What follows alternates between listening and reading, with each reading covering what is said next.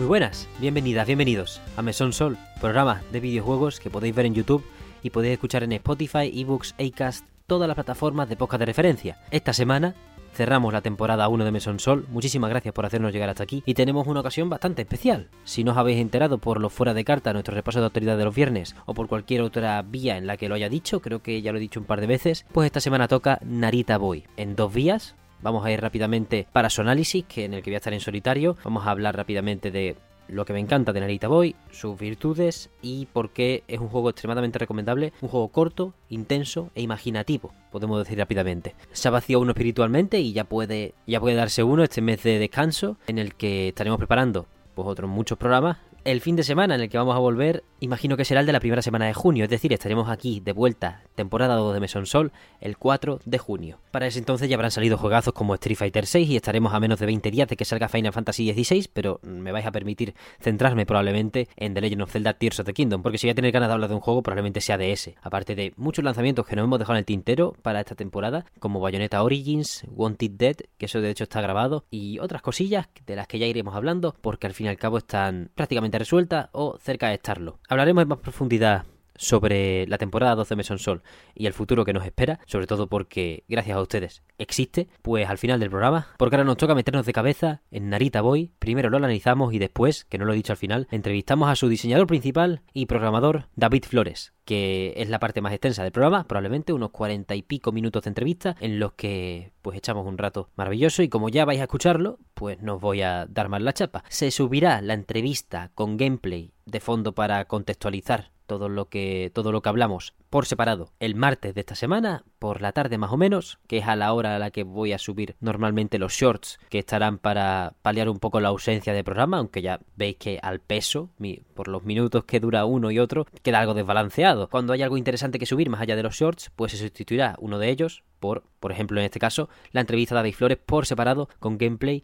Y bueno Simplemente espero que apoyéis esta chance tan soñada prácticamente. Es un, es un placer haberle tenido aquí en el mesón. También por fin por darme una excusa para hablar de, de Narita Boy, que es uno de mis juegos favoritos. Así que lo resolvemos en este final de temporada. Muchísimas gracias por estar ahí. Vamos ya con este juego.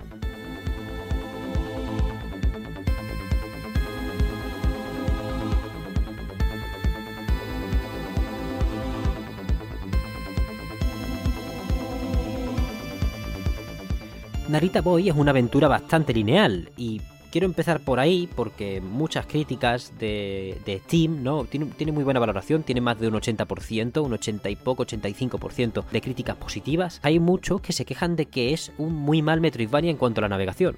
Y claro, ahí tenemos que poner los puntos sobre las es porque Narita Boy nunca fue concebido como un Metroidvania. Narita Boy es una aventura lineal. Es verdad que tiene sus zonas explorables de cierta manera son relativamente grandes para lo que nos propone el juego y para lo que dura, pero verdaderamente no son zonas en las que tengamos que repetir bucles, en las que cuando nos salimos se repiten los enemigos. No, no, no, es una aventura lineal en la que vamos a tener lugares que explorar, lugares en los que pasarlo bien, pero principalmente, principalmente nuestro objetivo va a ser ir hacia adelante durante la breve duración del juego, unas 6 horas para mí cuando voy a saco, unas 8 o 10 horas si quieres todos los los secretos. Por eso no me gustaría que se confundiese al, cogerlo con un Igabania, ni mucho menos no tiene ese nivel de exploración masiva de un castillo de Drácula, ni de unos entornos bastante grandes para lo que es un juego en 2D, ni tampoco con un Metroidvania de corte clásico, porque aquí tenemos una historia, un carácter contemplativo muy marcado al principio de la misma, algo que choca totalmente con algo que choca totalmente con los comienzos de los Metroidvania de corte clásico, con un Vampire Kiss, con un Castlevania 1, ese tipo de juegos no tienen,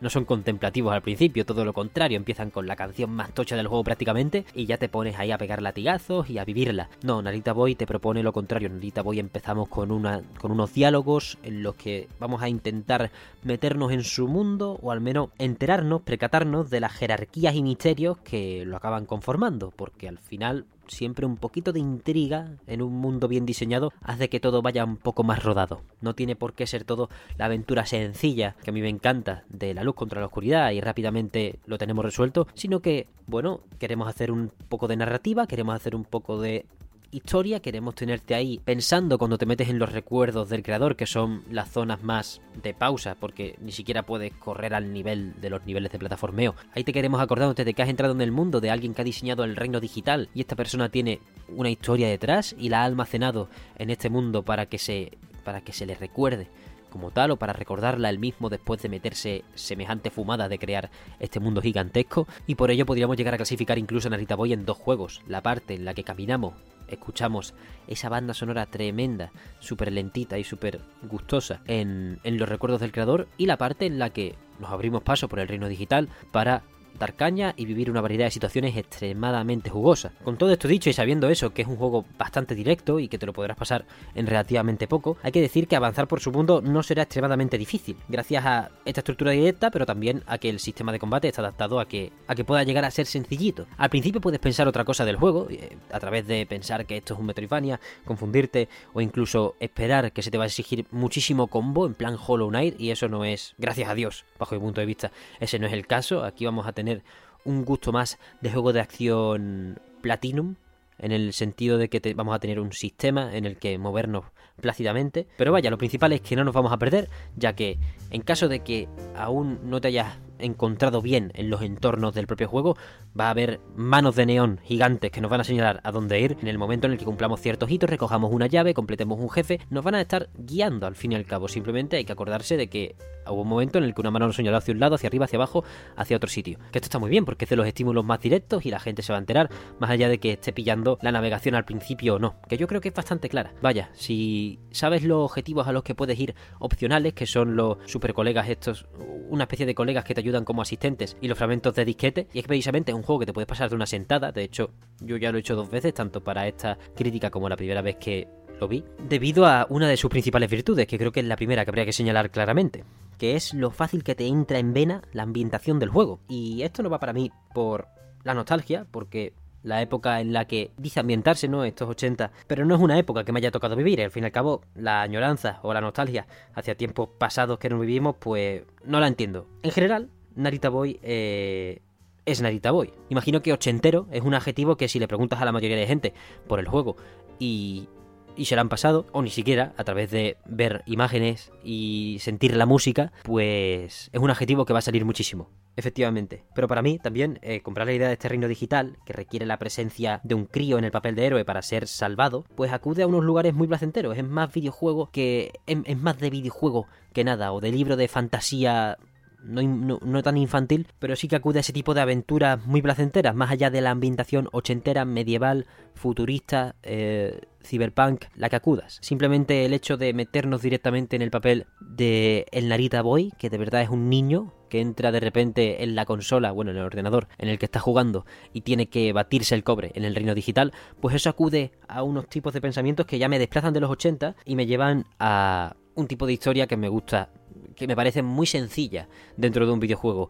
No me gusta Kingdom Hearts, precisamente, pero sí es como entras en un mundo cualquiera y con tu espada y con tus poderes, por ser tú, por tener la ilusión de un crío, pues puedes llegar a, hacer las cosas que te den la gana o eres el elegido para salvar, salvar ese reino, explorar todas sus capas y acabar conociendo un elenco de personajes extremadamente amable y atractivo, por lo general. Por eso al final Narita Boy me parece alejado extremadamente de cualquier era, del reflejo en nuestra mente de tiempos pasados que hayamos entendido o no, o siquiera de cualquier década especial de, de nuestra querida humanidad. Y una de las pruebas que me gustaría utilizar para ello, no me gustan los cortes drásticos del discurso para poneros una canción, pero sí que os propongo directamente esta canción marca una de las ambientaciones principales del videojuego y por ello os pregunto, ¿ustedes asignabais esto a los 80 directamente? Pues esto es uno de los tercios o uno de las fracciones más importantes del juego, es una canción de la Casa Amarilla, la que os voy a poner directamente.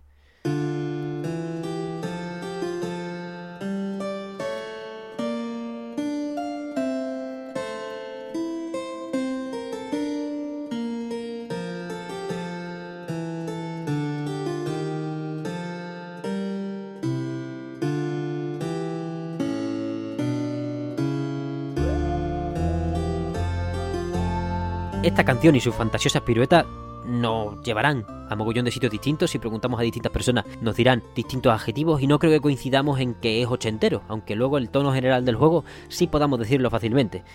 Y esa es la magia de Narita Boy, bajo mi punto de vista. El reino digital es palpable mucho más allá de su referencia. Tiene un poquito de la hora, tiene un poquito del ayer, tiene un poquito de lo onírico, se pasa mucho por lo terrenal también, va al futurista, va a la gran ciudad, va a las torres enormes de la Casa Amarilla, va al desierto, va al bosque, acude a muchísimos lugares y todo encaja a través de tres elementos clave, o los tres elementos clave que cada persona pues le dará mayor o menor peso y son los que harán que Narita Boy te parezca una aventura interesante o que no sea no case con tus preferencias generales. El agradecido, pero fino. Y bien implementado, como hemos dicho antes, sistema de combate, la, dirección artística, que te peta los estándares, vaya, es una locura, y luego la música, que funciona a la perfección para mantenernos despiertas en, el, en esos momentos más contemplativos, en los recuerdos, en el principio del juego, y también sazona a la perfección pues aquellos momentos más intensos en los que los elementos anteriores pues brillan más, ¿no? Esas partículas, efectos enormes en ciertas zonas, esos enemigos que se deshilachan, se derriten y ese sistema de combate con una variedad de movimientos extremadamente agradecida. Por lo general, como he dicho antes, este sistema de combate me recuerda a los momentos más generosos de Platinum, en el sentido de que en los juegos de Platinum si hay zonas más difíciles o zonas que se nos van a atragantar, en Narita Boy no, o al menos solo una, quizá, pero en líneas generales para mí respetan una de las máximas más importante de un hack and slash o de un juego de acción frenético, que es que tengamos a nuestra disposición un cinturón de herramientas, un abanico de recursos bastante más grande o claramente más amplio que las situaciones sobre las que nos van a poner a batirnos el cobre. Para que la persona que esté pillando el sistema o no lo haya o no lo quiera pillar y quiera ir más o menos a lo fácil pueda pasarse el juego, pueda disfrutarlo igualmente, y la persona que viva de la floritura y quiera deshacerse de los enemigos y resolver los niveles, los emplazamientos de manera mucho más rápida, pues puede hacerlo a través de los recursos que le proponen, como el uppercut, el dash, la esquiva, el escopetazo, el escopetazo cargado, los colegas estos, los tecnocolegas, que te, tienen unas asistencias muy especiales, unos tipos de asistencia muy especiales, todos los recursos que nos vais dando Narita Boy que vamos a ir desbloqueando, también algunos limitados a ciertas zonas y a ciertos combates, como el Big Narita, como el Servo, el Servobot, pues todo eso nos va a hacer vibrar mucho mejor con lo que nos propone el juego, ya que al fin y al cabo lo que nos propone el juego pasa a un plano secundario y empieza a ser trastear nosotros con lo que haya. Tú te puedes pasar perfectamente todos los niveles de Narita Boy, o casi todo, con el espadazo y el escopetazo, que por cierto, eso es lo más atractivo de Narita Boy, que, que, se me ha ido al explicar el sistema de combate, pero lo más atractivo es eso, tenemos una espada escopeta. Ustedes me diréis qué concepto, qué concepto, decirme cinco conceptos más tochos que una espada escopeta en, en los videojuegos, ¿no? Tenemos una espada que con los distintos golpes que demos cuerpo a cuerpo, pues se va a recargar unas barras de habilidades que van a representar las balas de la escopeta y por tanto, apretando el gatillo, pues en cuanto queramos, soltamos una ráfaga que flipa, que por supuesto a quemarropa revienta y pues más de lejos es distinto. Por eso lo de que se cargue con los golpes cuerpo a cuerpo. Tiene claramente esa inclinación a que pegues tres golpes y sueltes el escopetazo a quemar ropa porque no te has alejado después de pegar esos tres golpes cuerpo a cuerpo. Así funcionan las sinergias de Narita Boy y podrás alejarte, acercarte, subir, bajar de una manera muy dinámica también gracias a esos movimientos que desbloquearemos como el uppercut, que es hacia arriba con la espada un, buen salto, también el propio salto, el impulso hacia abajo, tenemos un mogollón de herramientas que podremos utilizar y por ello pues las secciones de más enemigos son las más jugosas e incluso te deja con ganas de un modo arena en el que poner tú los enemigos que quieras o un modo práctica en el que explotar locuras, ¿no? Pero creo que está bien acotado todo dentro de la propia campaña para decirle a la persona que no haya pillado el sistema o que no esté por la labor de hacerlo todo a la perfección, que es un juego pasable y a la persona, en cambio, que quiera explorar todas las capas del sistema, pues que se pueda sentir a gusto y pase un rato extremadamente entretenido con lo que con lo que tenemos sobre la mesa. Todo este sistema se ve claramente agraciado por el segundo punto que hemos dicho antes, la dirección artística, que es que es una locura. Estamos hablando no solo del pixel, que por supuesto ese matiz borroso, ese efecto de que estamos en una tele de tubo es extremadamente agradecido y está muy muy guay, no por la tele de tubo en sí, sino porque a Narita Will le casa muy bonito, muy muy muy bien, pero este efecto no sería nada si nos presentasen, o, no sería prácticamente nada, si no nos presentasen variedad de escenarios o una dirección artística en esos escenarios ambiciosa. Y creo que Narita Boy tiene estampas extremadamente poderosas. Narita Boy es de los juegos que más te vas a beneficiar de enseñarle a la gente postales sueltas del juego. Hay mogollón de cascadas en las que meditas, hay un bosque en el que te conviertes en un ciervo, hay, bueno, una llanura que vas con, el, con la servomontura eh, la atraviesas entera con un musicote, pero ya el musicote aparte. Con las postales directamente es un juego evocador, es un juego que atrae muchísimo.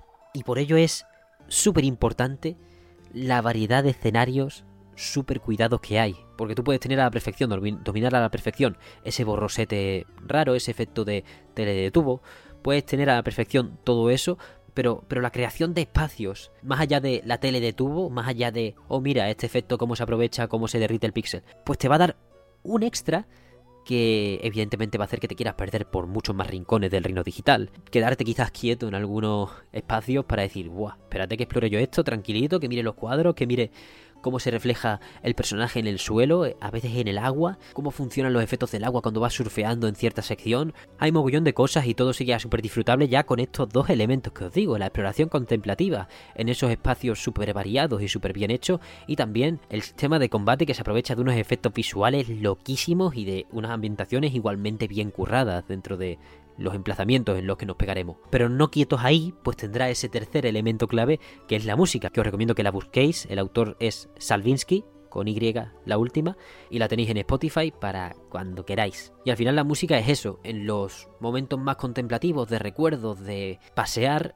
se apodera del momento, te enfrasca en un sitio que te quiere hacer como las visuales buenas, quedarte quieto, quedarte ahí, escuchar, sentarte, si pudieras, y en los momentos de mayor combate, en los momentos de mayor intensidad, en los momentos en los que se nos requerirá quizá de perder la atención más directa hacia lo que escuchamos e ir directamente hacia lo que vemos, esquivar, evitar nuestra muerte, pues apoyará a la perfección todos esos movimientos, todos esos efectos. Los efectos de sonido también son brutales, vaya, el efecto de la escopeta, del sable, todo está extremadamente cuidado. Por ello, al final es un entorno extremadamente atractivo bajo mi punto de vista. Narita Boy es un juego desarrollado por Studio Koba y lanzado el 30 de marzo de 2021 para PlayStation 4, Xbox One, Nintendo Switch, PC y Game Pass, aunque actualmente no se encuentra en la suscripción de, la plataforma de Microsoft. Es una obra que huele a comienzo, algo maravilloso para el primer trabajo de un estudio. Se siente la frescura de haber jugado con la caja de los juguetes durante el desarrollo por primera vez, aunque ese riesgo conlleve algunas irregularidades, sobre todo en la navegación. Al mismo tiempo, y eso me encanta, se siente potencial en el horizonte, ganas de más y esperanza de explorar por nuestra parte, más rincones del reino digital o cualquier otro mundo que nos quiera proponer el equipazo de Estudio Koba, que nos ha metido a la perfección en el papel de un crío que cae en una sucesión de aventuras locas dentro de la inocencia y centrarnos en lo bonito. Evocador, visualmente atractivo a, todos los efectos. No, no, no wholesome per se, pero nada violento en realidad nada extremadamente gore. Narita Boy es nuestro juego de la semana en el mesón, no solo por esta reseña, sino por la sección que viene ahora, para mí es un placer haber contado con David Flores, diseñador principal y programador de esta obra, que nos va a contar pues sus comienzos antes de Narita, el proceso por el que entró en el desarrollo y cómo están las cosas ahora para el spin-off de esta increíble obra, Haneda Geralt, que, que calienta motores.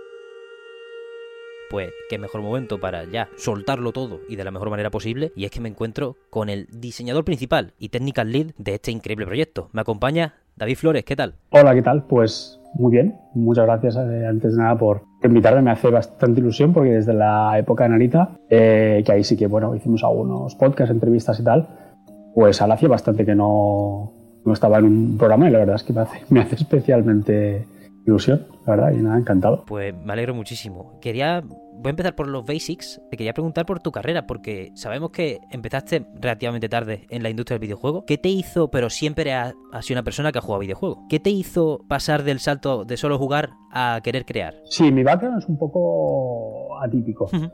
a ver, jugar mm, como tal desde los 11 añitos que me regalaban mi Spectrum 48K que iba con cassette, algo bastante arcaico, pues no he dejado nunca de jugar. Pero entrar en la industria del videojuego se puede decir que entré hace como tres añitos y bueno, justo entré con, con Estudio Coba. Mi, mi, background es de programador. Yo desde los veintipoquitos años he estado siempre trabajando como programador, eh, más enfocado a software, pues aplicaciones, web, lo típico. Y de ahí he pasado pues toda mi carrera. Llevo más de 14 o 15 años trabajando como tal. Em, y bueno, eh, antes de entrar en Estudio Coba, unos cinco años antes, eh, comencé a desarrollar un videojuego por mi, por mi cuenta, mm, eh, con todo el boom de la película de Indie Game The Movie, y bueno, eh, varios factores me llevaron a trastear un poquito, ¿no? De qué pasaría si yo hiciera videojuegos. Y nada, me, puse con un proyecto personal, un videojuego que es un hacker slash y tal. Y, bueno, pues fue cogiendo forma, fue cogiendo forma, le dediqué como tres o cuatro añitos. Además, eh, lo hice con un motor propio porque desde entonces no existía el Unity, la versión free y tal, o sea que era como, te haces tu motor o, no haces juegos. Entonces, bueno, me hice mi motor y comencé a hacer mi jueguecito. Y, bueno, fue un poco la carta de presentación cuando en Estudio Coba se presenta una vacante para, para un programador diseñador y bueno, como no tengo background, pues dije, mira, pues yo he hecho este juego. y, la verdad es que bueno, que hicimos una entrevista y les gustó, les gustó bastante lo, lo que dice. Este juego, por, por cierto, o sea, no, no es un juego eh, que era una build, digamos, aislada, sino que me presenté en la primera y segunda edición del Indie Dev Day, uh. que, es, un, es, un, evento de indies que se organiza aquí en Barcelona. Y la, verdad es que en la segunda edición me llevé el premio al mejor, mejor juego y mejor plataformas. O sea que al final eso me, me, ayudó, sí, sí, me ayudó a darle un poco de empaque a este jueguito que estaba haciendo. Y nada, eh, es un poco lo que, lo que se fijó en mí los de Estudio Coa para, para ficharme. Y, bueno, pues ha sido un poco mi carrera. Es corta en realidad, pero yo siempre digo que al final tienes ganas y, y bueno, pues tirar hacia adelante el sueño de hacer videojuegos, nunca es tarde, porque yo con 40, voy a hacer 45 la semana que viene, pues imagínate, pues 42, casi 43 entre en el, el mundo de desarrollo de videojuegos, o sea que nunca es tarde, lo que se suele decir, nunca es tarde para, para darle un poquito. Totalmente, que, que no decaiga por ahí porque lo has hecho, joder, presentarte Indie Dead Day ahí tú con desarrollándolo en solitario, eso es valentía y eso es pasión, ¿eh? Porque habría gente que se, que se achantaría. Es la actitud que hay que tener, vaya, a la vida si es lo que quieres hacer. aunque como desarrollador empezaste en solitario, sí con tu, en tu carrera como programador has tenido que liderar equipos, ¿no? En algún, de algún estilo. Sí, sí, correcto. Eh, yo cuando empecé, porque al final mi background como profesional, el, desarrollo de software, no, videojuegos, pero de software, sí que he tenido pues como 14, 15 años de, de carrera. Entonces, claro, empecé desde programador raso, ¿no? Programador básico y al final acabé gestionando, gestionando equipos, se puede decir, o proyectos. O sea que es cierto que todo ese background que me llevo del, del mundo del, desarrollo de software lo he podido aplicar también en Narita Boy. Ya a programación obviamente, pero pues lo que sé, gestión de proyectos, tareas, gestión de personas, ¿no? Porque el equipo de Studio Copa yo también me encargaba un poco de, de, los timings, ¿no? los, plazos, que no, todo este tipo de tareas un poco más eh, no tan, digamos, tan sexys ¿no? a la hora de desarrollar el videojuego, pero sí, sí, todo, todo mi, mi background me ha ayudado, pues, de alguna manera a, bueno, pues a tirar hacia adelante también el proyecto de, de lo que es Narita Boy. Sí, sí. Totalmente, porque además ya sabemos los videojuegos, los retrasos múltiples, todos los problemas que hay. A veces es bueno tener esa experiencia de antemano, ya sea con anteriores proyectos o con cualquier otra cosa, de poder liderar y decir, vale, los tiempos son estos, no nos engañemos, va a haber complicaciones, ¿no? Pero tener esa experiencia de decir, vale, puede ser mi primer proyecto, pero aquí sabemos cómo van más o menos los tiempos para, implementar cosas. Fue complicado entonces liderar este equipo de programación, que es pequeño, pero aún así es un equipo, para acabar un exitoso proyecto al fin y al cabo. Sí, eh, a ver, fue, fue complicado también porque eh, yo antes de entrar en el proyecto, yo entré en octubre de 2019. Y el proyecto, digamos que ya llevaba como un par de añitos. ¿no? Ah. En el proyecto de Nanita Boy ha habido como un par de etapas, digamos. La primera etapa, que no estaba yo, que, al final pues eh, se empezó incluso con un, equipo más pequeñito y bueno, lo, lo, de siempre, la inexperiencia o la, digamos, la, lo, que decíamos, ¿no? la falta de planificación o quizá eh, el, haber trabajado con, con, con, desarrollo de software hace pues bueno que, que, sea idílico lo que quieres implementar, que no se ajuste a la realidad, bueno, y hubieron una serie de, de problemas. Entonces yo cuando entré en octubre de 2019 hicimos como una especie de eh, de reset, ¿no? Se puede, decir de alguna manera. Sí que evidentemente que se conservó mucho, mucho del material, pero digamos que hicimos como un fresh start, que se llama, ¿no? Vamos a mantener esto y vamos a empezar ciertas cosas. Y, y, la verdad es que, ya te digo, mi, creo que en ese, en ese punto pude aportar más sobre mi experiencia de como gestionando proyectos que más con programación, ¿no? El, un poco organizarnos, ser realistas con los plazos que, que teníamos, porque no olvidemos que el, el juego ya cuando yo me incorporé ya llevaba algo de retraso, porque al final esto, esto vino de un Kickstarter, que había una fecha determinada, etcétera. Entonces, eh, sí siento que al ser un, e, éramos un equipo pequeño, pero aún así, em, bueno, pues hay que aterrizar un poco los, los plazos, ver un poco las fechas de entrega, etcétera. Sí, sí, la verdad es que fue complicado y, la verdad es que desde que entré el año, año, año y medio que más o menos eh, tardó el, desarrollo, fue especialmente complicado también por la razón en la que justo los tres o cuatro meses de yo entrar, eh, bueno, pues eh, entramos en el, infierno este llamado pandemia y, claro, se, se, se, sumaron varias cosas, ¿eh? pero tuvimos la suerte de que estos tres o cuatro primeros meses cuando yo aterricé,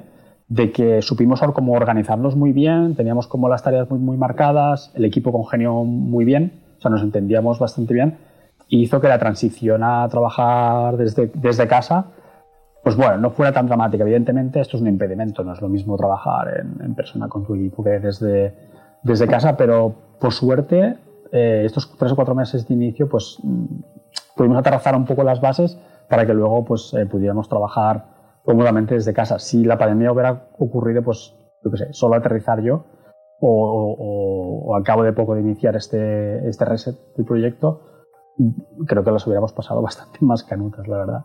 Pero bueno, por suerte, mira, final, final feliz. Totalmente. Además que todo el desarrollo al final en el planeta se paralizó, que, no es normal. Casi que ahora estamos viendo los proyectos, muchos proyectos. A mí me gusta ver ahora Street Fighter 6, Final Fantasy 16 todo eso. Es decir, la pandemia está paradísimo y podría haber salido perfectamente dos años antes si no hubiese, si no hubiese ocurrido estas cosas. Porque equipos tan grandes, producciones. Bueno, en Japón ya se sabe que costó un montón la coordinación y estas cosas. Sí. Entonces, pero en cualquier parte al final es extremadamente complicado. Pero vaya, me alegro que al final esas esa habilidades de gestor, ¿no? Como tú bien dices, son las que importan al principio para decir, vale, sí, aquí todos somos muy buenos programando, no sabemos el, Unity de pe a pa, pero vamos a ver cómo, cuál es la pizarra, ¿no? Cómo jugamos aquí. Precisamente te quería preguntar por el Unity ahora, que bueno, más que por el Unity, aquí yo no me gusta hablar de mi carrera. Yo soy también, yo estoy estudiando ingeniería del software, pero como es un programa para gente tranquileo, simplemente te quería preguntar por cómo fue integrar una edición de arte tan única, con unos efectos tan flashy, 80, techno, wow, que al final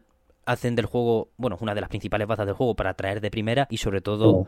para, para mantener una identidad, ¿no? ¿Cómo fue la interacción en el Unity de semejante monstruosidad? Que aunque no sean los gráficos 4K y todas estas cosas, joder, tienen, tiene que tener su truco, ¿no? A ver, eh, partiendo de la base de que el, bueno, el director del proyecto y el director creativo, que es eh, Eduardo Forniles, que al final es un poco la mente del proyecto. Yo cuando entré estaba toda la parte de historia, arte, todo esto estaba ya rodado y estaba aterrizado, que además le dio un Kickstarter y él ya llevaba bastantes años con la, con la parte del arte.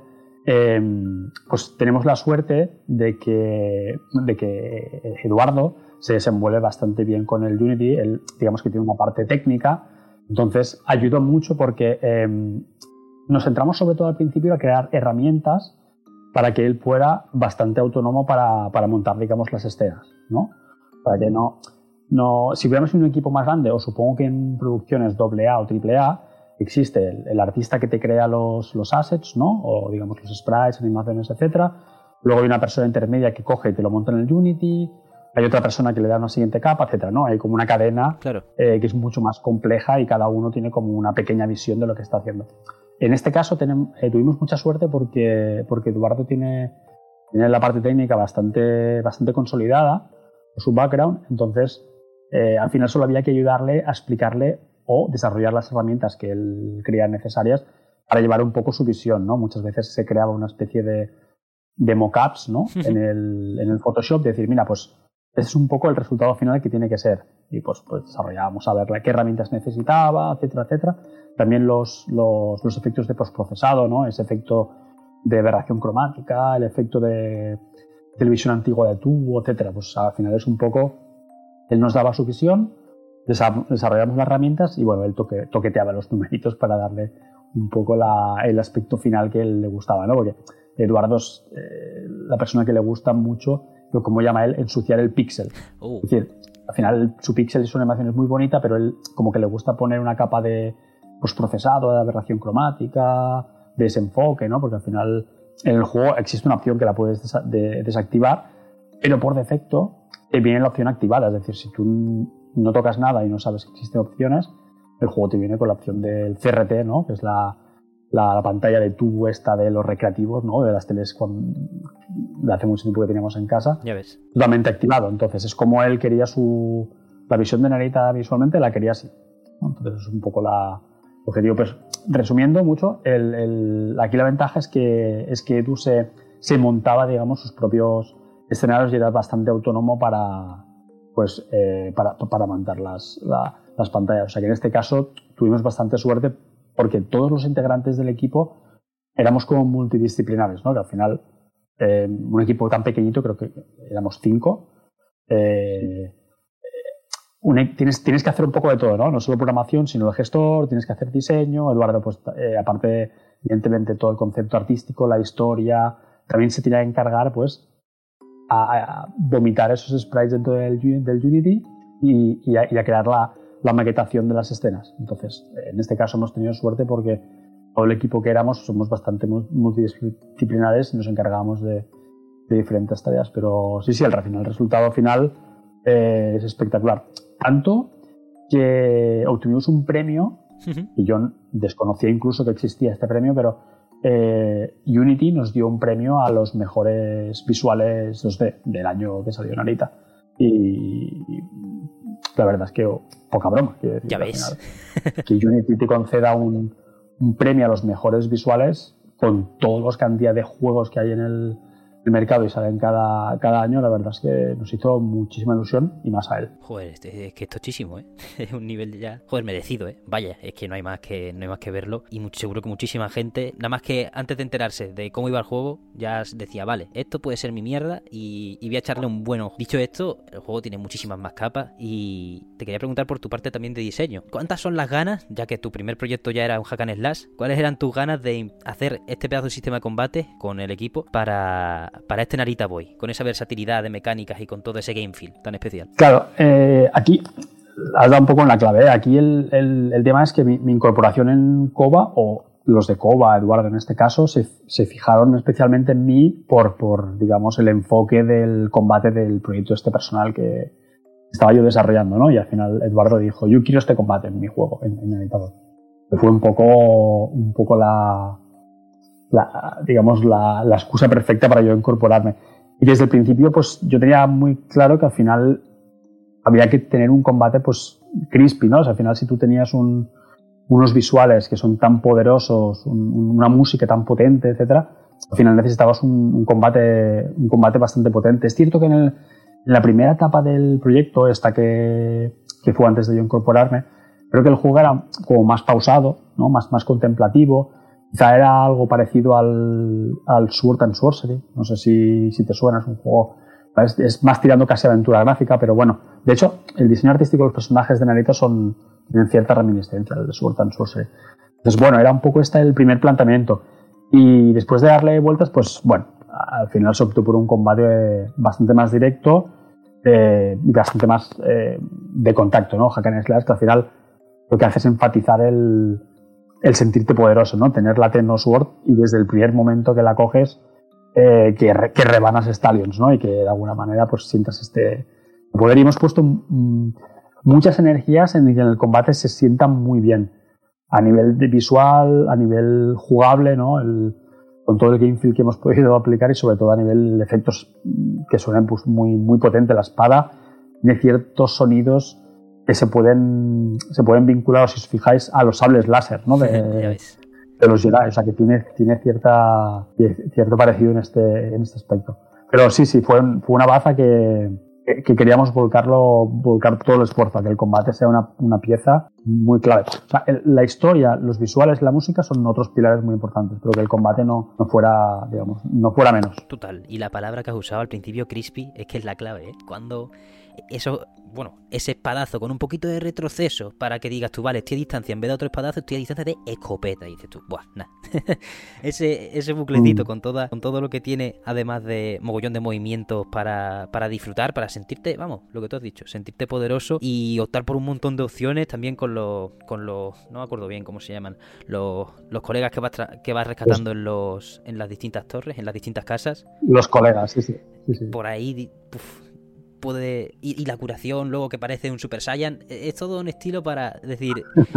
No, es un juego, no es un juego con un ritmo que digas tú, vale, es un Taiko Tatsujin, pero el juego te va pidiendo cositas que vayas tú haciendo para sentirte, sentirte a gusto con esa, con todas esas herramientas. Es una, es una pasada, vaya. Este sistema de combate, tú bien has dicho que es uno de los puntos, bueno, una de las piedras angulares o uno de los puntos más importantes de, de este juego. ¿Cómo lo desarrollasteis en. ¿Cómo lo pusisteis al servicio de un montón de ambientaciones tan distintas? Porque aunque el juego se puede dividir más o menos en cinco etapas en la introducción, que sí es un poco, es verdad que es un poco más pausada, puede, puede ser la, parte que más ha quedado parecida a la primera fase del desarrollo, bajo tu punto de vista. Sí, se puede decir que sí, también es cierto que, mm, bueno, si os fijáis toda la parte inicial hasta que coges la Tenosword, todas las animaciones y los sprites son totalmente diferentes a los que llevas al, ya ves. al Narita con espada, digamos, ¿no? que al final son dos sets completamente diferentes de, de movimientos y ahí es un poco la reminiscencia de lo que era antes. Antes era un, inicio muy, mucho más pausado. Pero mm,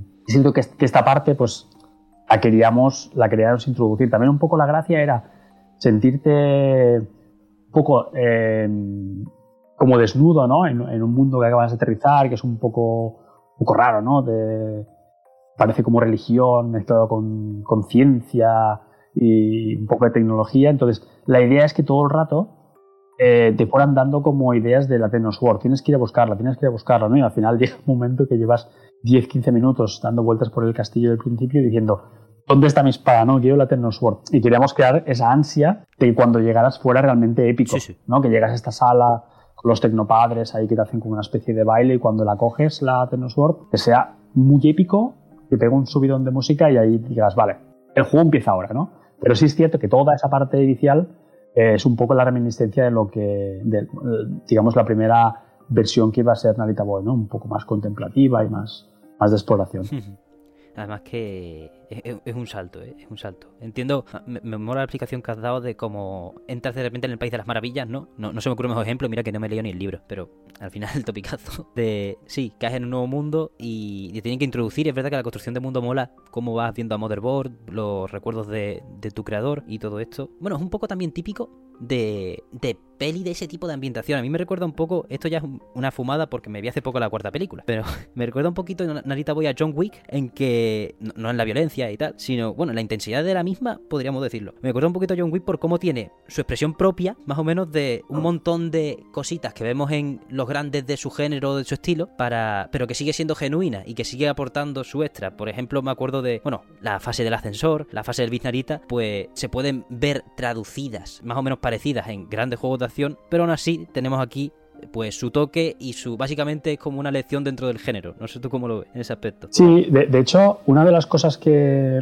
coincidieron más o menos público y, la prensa especializada era que es cierto que el, juego, digamos, eh, todos los tópicos o todas las, todas las imágenes eh, de, los 80, ¿no? que todos conocemos, es la paleta de colores, lo bueno, típico de los 80, los recreativos, etcétera, estaba muy manida, era como un recurso muy, muy utilizado en, muchos videojuegos, pero aún así Aún, ser muy utilizada y venir de, muchos juegos de eh, ambientados en los 80, tenía como algo muy, muy especial, ¿no? Que era como una personalidad propia y, y, esta era la, dificultad, ¿no? Cuando vienes de, de, crear el, el, decimoquinto juego inspirado en los 80, pero al final dices, hombre, pero eso tiene mucha personalidad, ¿no? Porque tus personajes, el Atenos World, etcétera, etcétera.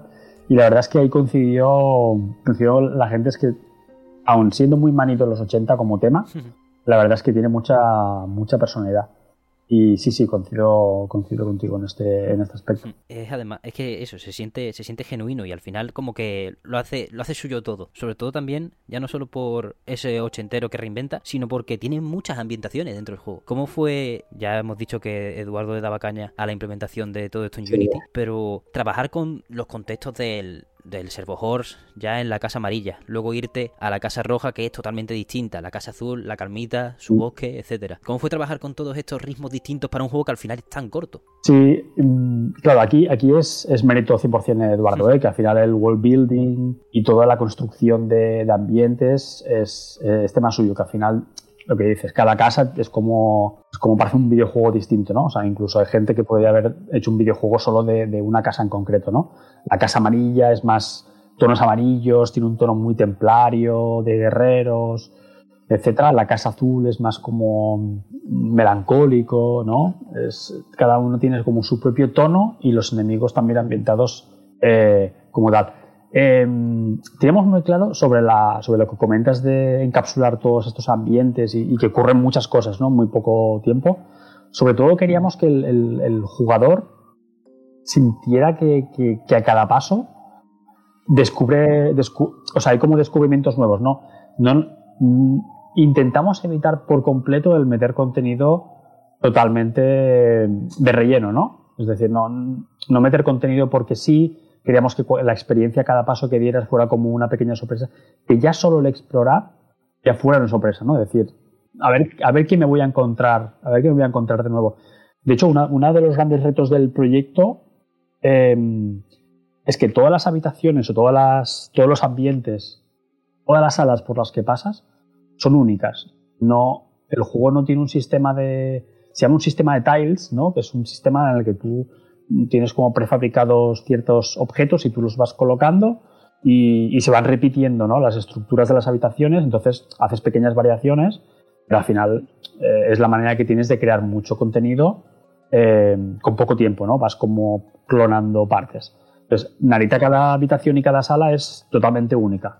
Tiene un ambiente, tiene un mood, tiene, quiere explicar una pequeña historia, etc. Y la verdad es que esto es un, curro ingente eh, que al final se cascó Edu a las espaldas y es un poco la, intención que, queríamos dar. Imagínate la énfasis que queríamos darle a que, a que tú estabas viajando por un mundo único y que cada paso era como algo totalmente nuevo, es que todas las habitaciones del juego, todas, absolutamente todas, todas, tienen un título. Abajo tiene, una, hay una franja negra y, les pusimos un, título a cada habitación. Entonces, esto no es gratuito porque al final lleva un, trabajo ingente, ya no solo de pensar los nombres de los sitios, sino la traducción, etcétera. Entonces, queríamos como que, que, creyeras que ese sitio es real, ¿no? Que no, no cada paso que dabas eh, te, podías encontrar una sorpresa, eh, los NPCs, que, que hubiera mucha, mucha, mucha diversidad. Y, y, sobre todo el que dijeras que a cada, a cada nuevo descubrimiento, qué, qué locura va a pasar, ¿no? Cuando encuentras el servo horse, dices, hombre, pero esto, esto que es, no solo se queda ahí, sino que luego te lo, te lo convierto en un robot, ¿no? Y te hago un, un combate de mechas ahí, porque sí. En la casa azul, pues lo mismo, ¿no? El, floppy, que de alguna manera introducimos la mecánica. Entonces, todo el juego está plagado, está plagado de, como de pequeños momentos que en otras circunstancias, quizá en otro estudio, la hubieran estirado hasta la saciedad, pero nosotros queríamos que cada, cada momento tiene su, su tiempo y no queríamos alargarlo, ¿no? que eso te supiera como un, subidón y que no llegara a cansarte, ¿no? de alguna manera. Incluso eh, la parte final, eh, eh, haciendo un poco de spoiler, cuando te conviertes en el Big Narita, vas arrasando por la ciudad, esa parte a lo mejor son tres o cuatro minutos de juego eh, y ya está. Y las animaciones del Big Narita se desechan ahí. Es decir, todo el set de animaciones de Narita, la programación, todo lo que tiene los FX, todo lo que envuelve el Big Narita, solo son para 3 o 4 minutos. Lo que pasa es que queríamos que fueran 4 minutos memorables, ¿no? Que te subas, te sientes, te sientas como estás pilotando un mecha gigante, eh, llegas a la capital y, lo aparcas, ¿vale? Y, con, y así con todo. en general, todo el juego tiene como momentos cuando estás por el bosque olvidado, que te conviertes en ciervo para traspasar el bosque, etc. Entonces, son, son momentos que queremos muy únicos y muy encapsulados y decimos, mira, mm, metemos este momentum, disfrutas y luego a otra cosa, y a otra cosa, ¿no? Y queríamos como que fuera un, una centrifugadora de momentos y de que el juego digas, pero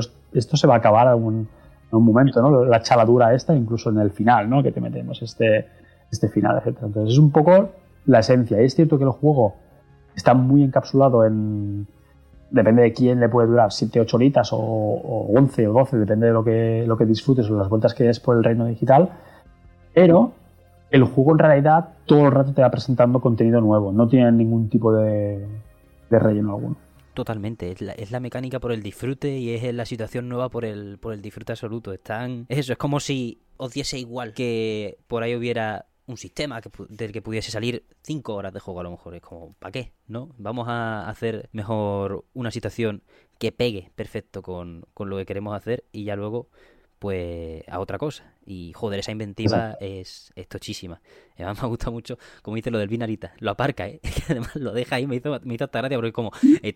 Literal, lo aparcas en la, torre de la capital. Lo no te quieto y dices tú, pero vamos a ver, ese cacharro, tío, cuando, cuando lo vas a mover, eh, es un, una actitud eh, me parece buenísima, vaya. Y dentro de ese encapsulado y, crecimiento, al final de cada vez más situaciones, más mecánicas distintas, secciones cortas pero intensas, también entra mm. la curva de dificultad a nivel de diseño. En Narita Boy hay situaciones en las que se te va a decir, aquí te la estás jugando y eso se va a traducir también en la dificultad. ¿Cómo visteis que esa era la solución la solución más adecuada para enfrentarnos a ciertos bosses, entrar en la torre, en la casa roja y ese largo etcétera de cosas que podemos hacer. Vale. Em, el tema de la dificultad fue un tema bastante. que dio bastante que hablar internamente, porque al final es algo que, incluso dentro del estudio, tenemos diferentes perfiles de jugadores, ¿no? Hay perfiles de jugadores más casual, se puede decir, ¿no? Que juegan muy puntualmente.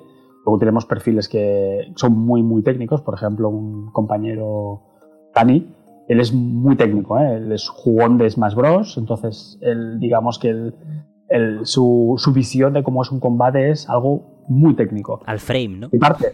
Sí, sí, correcto, exacto. Con, con, palabras técnicas de que solo entienden, solo entienden ellos.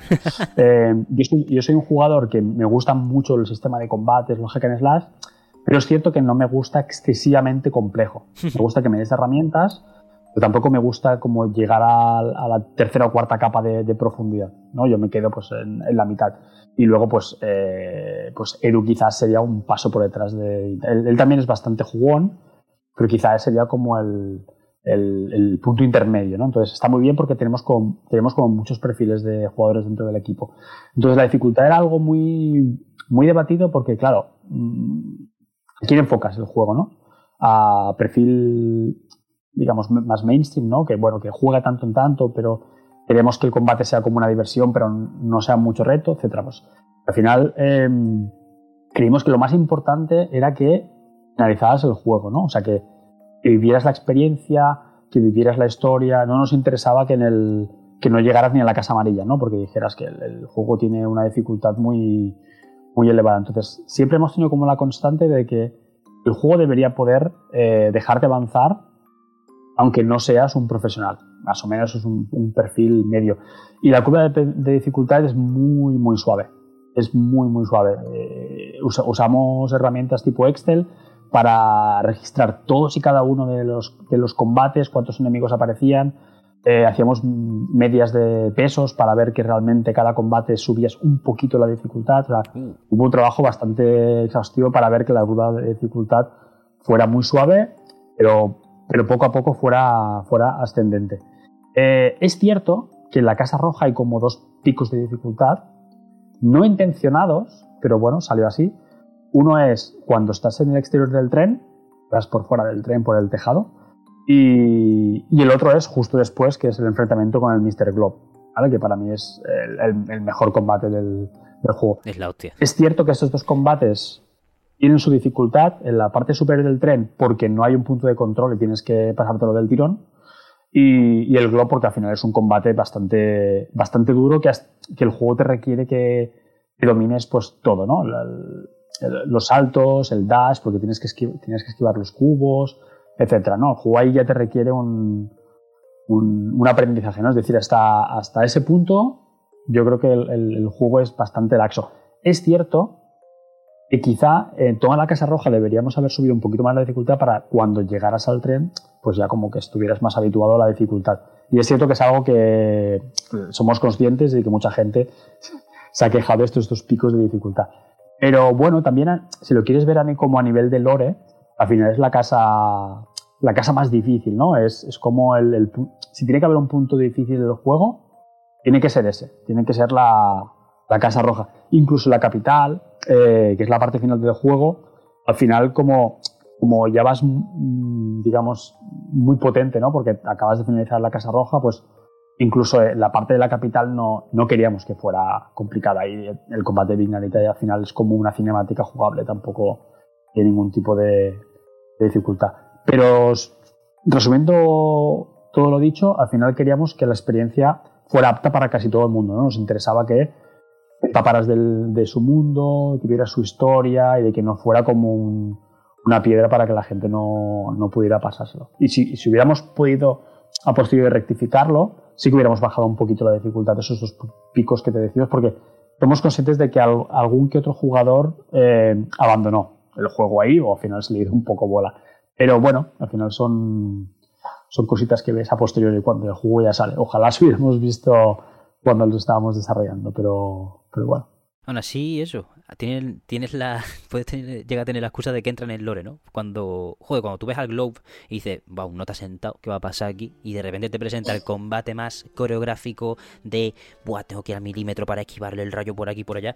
A mí me moló bastante, sobre todo porque estaba, yo tuve, tengo un problema de cuando un juego me gusta y sé que es corto, no paro aunque luego ya no sea, aunque luego no sea tan corto. Entonces yo estaba ya con el guante de madrugadita y diciendo yo, la Virgen, estoy aquí en el en la cresta de la ola, vaya. no soy, yo estoy entubando de que no, los juegos de acción no, no soy el que más explora las capas. De hecho, Bayonetta 3 me saturó un poco todo lo que tiene, pero, pero vaya, al final es, vale, voy a coger lo que me gusta y voy a usar eso nada más y te lo pasa igual de bien. Y por eso Narita Boy me parece guay que tenga ese estilo de, vale, tú puedes usar más o menos lo que quieras, tienes a tus colegas, tienes a tienes el uppercut, tienes el ataque hacia abajo y todas estas cosas. Y al final el guante te exige que saques un poquito más de ese abanico para, enseñarlo y también mola, porque de vez en cuando un jefecito así que te, que te tire está, está bien. Sobre el aprendizaje que tú bien has dicho de, de quizá cambiar y, cosas. Ahora que estáis con el siguiente proyecto, con Haneda Gale, si puedes responder, no, te, no, va a ser la pregunta más concreta del mundo. Simplemente, hay muchas cosas que estáis cambiando respecto a ser más directos en, una introducción, eh, cambiar parte del world building. Al final es un spin-off. ¿Cómo lo estáis planteando a la hora de decir, vale, es nuestro segundo proyecto, tenemos aquí las notas de exigencias de la gente, que ya le haces caso a las que a ti te dé la gana, eh, de lecciones que nosotros ya hemos visto después y tal? ¿Cómo está siendo el balance? Pues mira, eh, justo, justo es el enfoque que estamos haciendo. Al final después del. Porque yo cuando salí del juego tengo que reconocer que yo vivía en Twitch, digamos. Yo me chupé como todos los streamings que pude, pude que mi, mi cuerpo me, me, permitió aguantar los, los, los, días de salida del juego. La verdad es que quería ver cómo la gente jugaba y sobre todo también aprender un poco las cosas que, que no se entendían muy bien. Y, y, al final, resumiendo mucho, los, los puntos, digamos, de mejora que tiene o que al menos hemos recibido por parte de la comunidad, es eh, mucho texto, el principio del juego al menos, la primera hora sobre todo, eh, hay un volcado de información excesiva, hay mucho texto. Tiene su explicación y es porque en, en una primera instancia había una introducción animada, mucho más pausada, con texto, sobre todo con apoyándote en, en, en cosas visuales y la introducción del principio del juego hubiera, sido mucho más, eh, más fácil de lo que fue. Pero bueno, al final ha sido la que, la que, la que hemos, podido, hemos podido plasmar. Entonces, sí que somos conscientes de que hay mucho texto y quizás se, puede, se podía dosificar. Y en muchos diálogos, ¿eh? pero sobre todo yo creo que concentrado la primera hora. Luego ya a partir de la primera hora o hora y media, pues ya tampoco hay tanto, tanto texto de tantos NPCs. Eh, otra cosa que, que hemos aprendido es lo que dices tú, la, parte de ser un poco más, ser un poco más directo. Eh, que el jugador tenga como, como, experiencia mucho más inmediata a la hora de, jugar. De hecho, el, spin-off de Hanedagel, que tiene parte de, de, shooter, es eso. Queremos que, al final la experiencia sea mucho más, mucho más directa, ¿no? El, más parecido a un run and gun, para entendernos. Eh, que, no, que, no, que no la parte de, de Narita Boy. Y sí que, pues, eh, de alguna manera, pues mantuvimos o estamos manteniendo todas las partes que, pues, que han gustado, ¿no? Que el combate sea dinámico, frenético, eh, etcétera, etcétera. en resumen, es que sí, hemos escuchado todo, toda la, todas las partes negativas o mejorables de, de, la comunidad y estamos intentando, pues, esquivarlas un poco en el, en el, segundo juego y aprovechando que es un spin-off pues tenemos bastante más manga ancha ¿no? para decir pues mira pues voy a poner aquí un, un poco de gun me gusta tiene esa libertad también, ¿no? Para experimentar y ha aumentado mucho el equipo respecto al desarrollo. a día de hoy en Estudio Coba, ¿sois unos poquitos más o está más o menos como, como antes? Pues ninguna de las dos opciones. Cuéntame. La verdad somos un equipo más reducido. Uh. Éramos, ya éramos, ya éramos pocos, éramos cinco. Cinco si contamos a el hermano de Eduardo que es Salvador Sí. es el músico. Músico se encarga de los efectos y de las finanzas, ¿no? Que te decía de multidisciplina. Aquí todos hacemos de todo. Pues eh, Sa- Salvinsky, que es un nombre artístico, digamos, que es el culpable del pedazo de músico del, del juego. Pues contando con Salva, Edu y yo, éramos dos programadores más. Y cuando acabó, cuando acabó Narita Boy, pues redu- redujimos el equipo. Tam- tampoco teníamos excesivamente claro hacia dónde íbamos y, y- y qué queríamos hacer con el siguiente proyecto. Y bueno, fuimos dando un poco de, de tumbos a nivel de prototipos, ¿no? Prototipamos muchos, eh, muchos juegos como, como queríamos que fuera el siguiente juego de Koba, hasta que nos quedamos con este de Hanenagel. Y en ese momento que estás en esta fase de prototipar, pues bueno, redujimos el, el equipo por, porque al final tampoco había, digamos, eh, músculo para, para todo. Y ahora se puede decir que somos tres, Salva, Edu y yo. Eh, y somos un equipo muy pequeño, pero es cierto que tenemos ya nuestros añitos de experiencia y es cierto que con, poco, con poquitos que somos, sacamos, somos bastante eficientes, digamos, ¿no? Eh, al no ser un equipo grande, requiere muy poquita capa de gestión, ¿no? Tampoco hace falta hacer como unas reuniones multitudinarias para poner en común cosas, somos poquitos, cuando tienes que decidir algo a nivel de, quizá de diseño es más fácil, ¿no? O sea, que tiene ciertas ventajas, es cierto que tiene inconvenientes porque al final un equipo pequeño tienes menos músculo, ¿no? Puedes, puedes optar a producir menos, pero la suerte es que muchas de las herramientas o código que, te- sobre todo el código bueno, el código malo lo hemos desechado, el código bueno de, de Nanita lo hemos mantenido y la verdad es que hemos podido entrar como en fase de producción relativamente, relativamente rápido.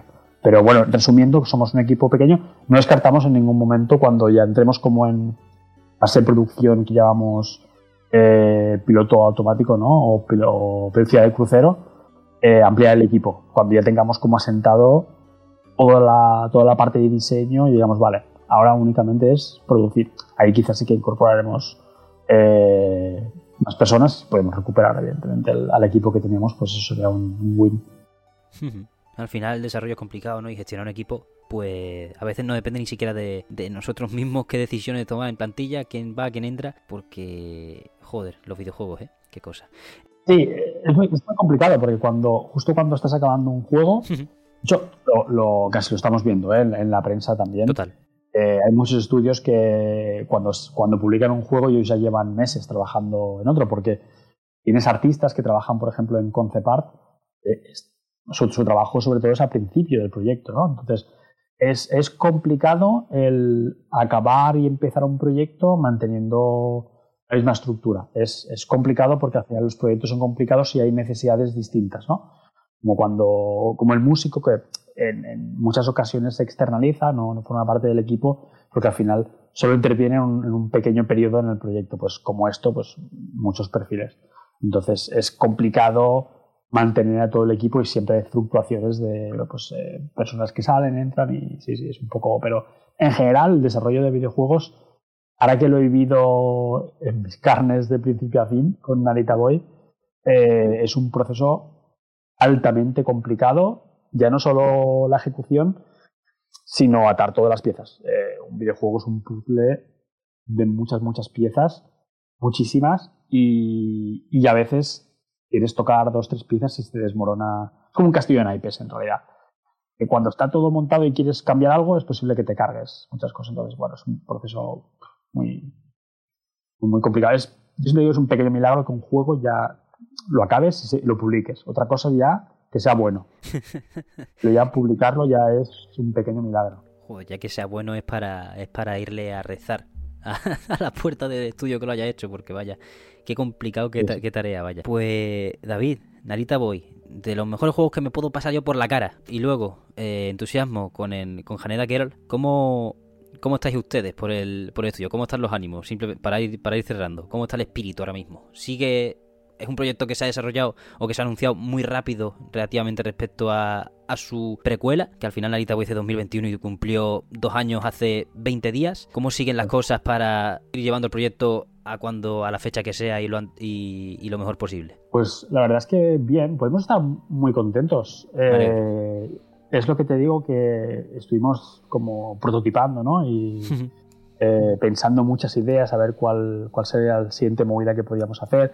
También es, es cierto que miramos mucho el, el, mercado, ¿no? Que, que, gusta a la gente, que no gusta a la gente, eh, qué es lo que se lleva y por, también de cara al futuro, porque a veces decides que algo está de moda o que algo puede gustar o que algo te encaja y cuando salga el juego de aquí dos tres años, pues eso ya, ya ha pasado de moda, ¿no? Que al final tienes que tener un poco esta visión.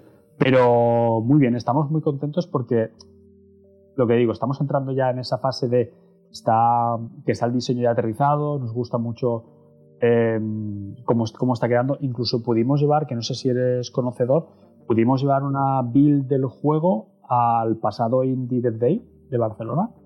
Eh, y ahí tuvimos mucho, mucho feedback de la gente que lo pudo probar y la verdad es que estamos súper contentos. Ganamos, ganamos dos premios, uno de ellos al, al juego más esperado. O sea que al final estamos altamente, altamente contentos con el feedback que nos dieron y el resultado. Y, y, bueno, estamos muy ilusionados a lo que ahora hay que currar, hincar, los codos y intentar hacer un juego eh, al menos igual de bueno que, que Neta Boy, solucionando los, los problemas que, que, tuvo este. Pero bueno, intentaremos, intentaremos llevarla a cabo. Ya ves, nada más que por esa demo me pusieron los dientes largos, que tenía una ganas de ir. Digo, ¡buah! Pero ahí, ahí estuvo. En fin, David, pues ¿mantenemos fecha 2023? ¿Caiga donde caiga? ¿O de momento estáis valorando todavía? Lo estamos valorando, es, es pronto. Es pronto, ¿no? yo creo que incluso, sí, incluso es, es pronto. Cuando entra en, cuando entra en juego factores como las traducciones, el porting, ¿no? Hay como, hay como muchos factores. Ya no solo eso, sino fechas. Es decir, no sé, imagínate que el juego se acaba en noviembre. Pues es buena fecha que salga en noviembre. Es que, claro, ¿sabes? Claro. Eh, Starfield sale en septiembre. Eh, en octubre es el mes en que salen seguramente más. O sea que también encajar el, el proyecto en una fecha en el que en el que sea una ventana viable para vender. Total. También tiene su que, o sea, es posible que el juego sí que sí que lo podemos finalizar este año, pero que a lo mejor se publica el año que viene. Eh, por decirte algo, Narita salió marzo 2021 sí. y el desarrollo estaba desde, desde el anterior noviembre, diciembre. Pero claro, entre que... Marzo es una buena fecha, ¿eh? Sí, sí, fue, creo que, sí, la, la, fecha la propuso Team 17 en este caso, que es el publisher, y claro, ellos tienen más experiencia de, de cuándo publicar, ellos saben los meses que mejor funcionan, tienen como un, equipo ya dedicado para ver qué juegos salen cuándo, entonces, y eso lo estamos viendo incluso los triples As, que entre ellos van desplazando fechas, el, esta semana sale el de Thailand 2, pero que se desplazó dos, tres semanas porque salió otro juego, no recuerdo cuál, en las fechas cercanas. O sea que al final es una práctica muy común. ¿eh? Cuando tú crees que un juego te va a pisar el, eh, la ventana de salida, pues eh, lo mueves. Y aún así nosotros salimos, salimos junto con el Monster Hunter Rise, creo. Salimos junto con el It Takes Two, vaya tela también. Ya ves. También salió algún juego más eh, por ahí, por esas fechas. O sea que, aún así, fue, fue una fecha complicada porque salieron como dos, tres juegos bastante potentes. Devolver en este caso siempre lo hace muy bien, son muy listos. Su Loop Hero salió, a principios de marzo y ahí no había ningún juego más o menos relevante y la verdad es que, la verdad es que lo petó. Aparte que es un juegazo, ¿eh? pero bueno, Devolver en este caso sí que tuvo muy, muy buen ojo. Pero bueno, sí, eh, 2023 casi seguro que no, pero en 2024 seguramente tendréis eh, lo nuevo de, de Studio Coma, o esperemos. Qué maravilla. Pues David, muchísimas gracias por venir a este cierre de temporada del Mesón. Es un honor haber contado con tus respuestas y la verdad, me lo he pasado muy muy bien. Ha estado, hasta espectacular. Eh, espero que hayas estado a gusto, tío. Muchísimas gracias por venir. Muy bien, muchas gracias a ti por invitarme. Yo me lo he pasado, me lo he pasado bien. Además, lo que te decía, que hace ya como año y medio, dos, no, no he hablado del, juego así tan en profundidad y me ha hecho especialmente ilusión, ¿no? Porque al final es algo que ya me queda muy, muy lejano y volver a revivir otra vez todo esto, pues me ha hecho ha hecho mucha ilusión. Y, nada, que felicidades por el final de temporada. Muchísimas gracias y de nuevo gracias por invitarme. aquí esta es tu casa. Yo a toda la gente que viene y me da un buen programa y estamos a gusto, esta es tu casa para lo que quieras. Vaya, si quieres volver para lo que sea, yo te digo que sí, directo, rotundo, a la fecha que sea, como si es un como si tengo un bombardeo al lado. Así que Exacto, pues si cuando tengamos cosas eh, frescas, interesantes de hablar de Jane Daniel, ya te pegará el toque, ningún problema. Maravilloso, muchísimas gracias, David. Nada, a ti.